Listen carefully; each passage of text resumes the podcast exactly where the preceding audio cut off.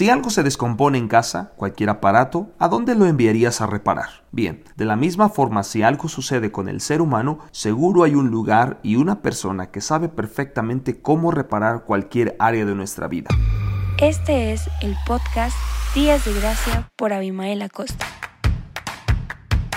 Bienvenidos de nuevo a este podcast Días de Gracia. Cualquier producto electrónico que compres generalmente viene con un folleto de instrucciones que dice enviar solo a distribuidores autorizados para mantenimiento y reparaciones. De manera similar, cuando algo en tu cuerpo o en tu vida se descompone, tú regresas a Jesús, tu Creador, vas a Él porque la palabra de Dios nos dice que todas las cosas fueron hechas a través de Él y sin Él nada fue hecho. La Biblia dice que al principio Dios creó todo cuando habló y Jesús fue la palabra que hizo que todo sucediera. Entonces, cuando las relaciones en tu familia se rompen, cuando tus finanzas son bajas o cuando alguna parte de tu cuerpo no funciona correctamente, vas a Jesús que puede arreglarlo e incluso hacerlo mejor que antes.